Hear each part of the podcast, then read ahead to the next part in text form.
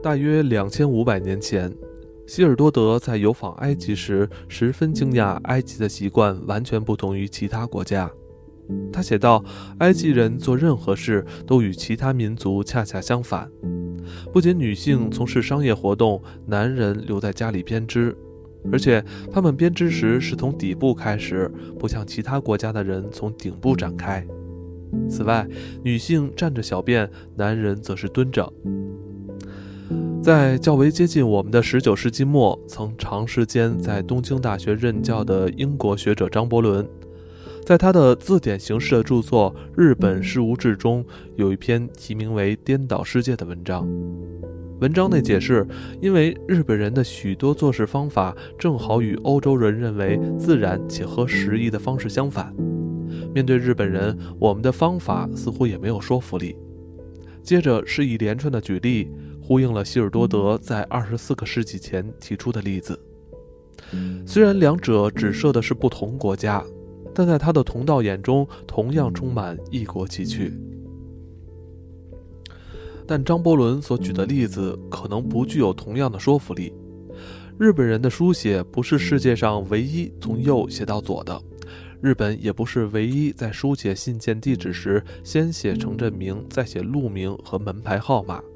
最后写上收件人名字的国家。明治时代的裁缝师在将装饰物缝制于欧洲风格洋装上所遭遇的困难，并不一定代表此民族的性格特质，并且令人惊讶的是，这些裁缝师却可以在穿针时将针眼套往维持不动的线，而不是拿线穿进针眼里。在缝制时，他们是将织物扎在针上。而不是像我们一样拿针去刺缝布料。在古代日本，人们从右边上马，而且让马倒退着进马厩。外国游客总是很惊讶地发现，日本木匠在锯物时将工具往自身方向拉，而不像我们是将它推出去。他们也用同样的方式使用炮刀，或称为双柄刮刀。在日本，陶艺师是用左脚以顺时针的方向推动炉炉，与欧洲或中国用右脚由逆时针方向去推动的陶艺师相反。在这些习惯上，不止与欧洲完全相反，日本列岛与亚洲大陆之间也截然不同。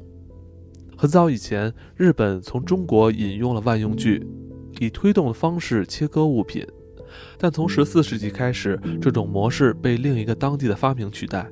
以拉动方式来切割的锯子，同样，16世纪从中国引进的推式炮刀，在一百多年后由拉引式炮刀取代。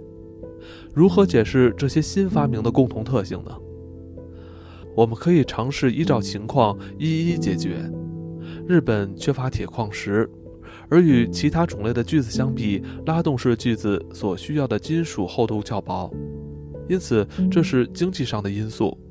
但同样的理由适用于炮刀吗？又要如何据此来说明日本在穿针引线和缝制上的不同习惯？每次要得到独特的解释，都必须放任想象力奔驰。在此有一个概括性的解释：如果日本男女在工作时姿势是向着自己，也就是朝向内部而不是外部，那是因为他们偏爱蹲跪的姿势。这样可以将对家具的需要降到最低限度，不是吗？在没有工作台的情况下，工匠只能以自身的身体作为支撑。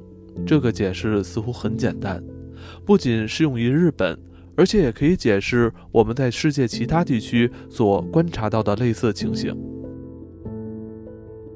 十九世纪中叶，波士顿的大批发商斯旺在某日决定离开他的家人。就如同后来的高更远离家乡，能够寻找最原始的单纯。他曾经记述，美国西海岸已经规划的印第安人在使用刀子时是向着自己的方向切割，就像我们削鹅毛笔一样，而且可以的话，一定是蹲在地上工作。我们不能否认工作姿势和工具的使用息息相关。接下来只需了解是否一者解释了另一者，在这种情况下是何者解释何者，或者这是同一现象的两面，有着相同的起源。有位足迹遍及世界各地的日本女性旅行家朋友告诉我，在每个城市，她都可以通过检查丈夫的衣领来判断城市环境污染的程度。在我看来，西方人的推理方式与他完全相反。我们的女性倾向认为是丈夫的脖子不干净，她们由内部因素去推想外部效应，由内向外去推论。而我的日本朋友的推论则是由外向内进行，在思考方式上，这与日本人工作习惯的方向是一样的，就像裁缝师的穿针引线、木匠锯木或泡木的方式。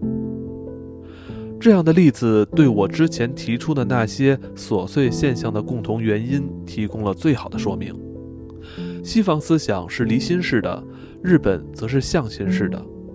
例如厨师的用语，他们不像我们说浸入油锅里，而是说从油锅拿起、提起、取出。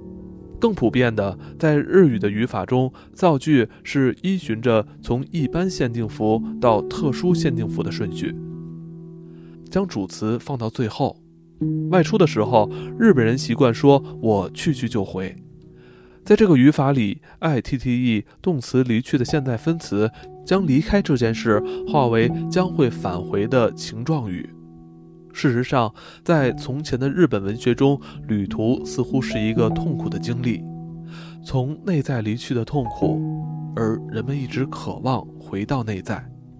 西方哲学家常将远东思想与西方思想对比，因为他们在面对主体概念时态度完全不同。印度教、道教、佛教。各以不同的方式否认西方思想中最基本、不证自明的我，致力说明我的虚幻性。对于这些理论而言，每一个存在都只是短暂的生物现象和心理现象，当中没有我，我只是一个表象，不可避免的注定要消散。而一直以来，日本思想都具有很高的原创性。不仅迥异于我们的思想，与其他远东哲学也较为截然有别。与远东哲学不同的是，日本思想不将主体抵消；而与西方思想不同的是，日本思想也不将主体作为所有哲学思考以及思想建立世界的必然起点。甚至有人说，像日语这种不喜欢使用人称代名词的语言，笛卡尔的“我思故我在”。严格来说是不能翻译的。不同于我们将主体作为因，日本思想倾向将它视为结果。关于主体的哲学，西方是外向的，而日本则是内向的。它将主体放在路径的尽头。这种心理态度的差异，也是刚才我们所见的，显露在工具使用方式上的差异。就像工匠们总是向着自己施作。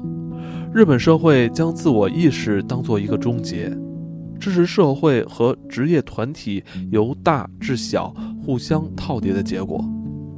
相应于西方的个体自主性，在日本，个体根据他所属的一个或数个团体来自我定义，并且这是一个恒常需要。指称这些团体的字，不仅意味着我家，同时也意味着我家其中我的意识。和其他人形成对比。日本思想中这种朝向另一方向的特质，无法提供人们所寻求憧憬的核心，因为依照如此思想所建立的社会道德系统，不像中国有绝对的法则可以保证祖先崇拜以及孝道的实践。在日本，老人很容易失去权威，只要他们不再是一家之主，也就不再被重视。从这一方面来说，关系战胜了绝对，家庭和社会不断的重新组合，对空论的不信任以及实践的至上性，都可以归因于这个大趋势。但是如果日本人的生活受到了关系和无常所主宰，难道不是意味着在个体意识周遭存在某种绝对性，能给予他们自身内部所缺乏的基础框架？也许。日本现代史中皇权神圣起源的学说、种族纯粹性的信仰、日本文化相对于他国文化的特殊性，都来源于此。任何系统如果要可行，都需要一定的强度，而这份强度可能来自于构成系统要素的内部或外部。前述来自于外部的强度，令西方人深深感到困惑，因为它推翻了西方人看待个体与周围环境关系的方式。然而，日本不也因此克服了十九和二十世纪所遭遇的考验？并找到了在个体意识内留存下来的灵活性，成为他们今日成功的方式。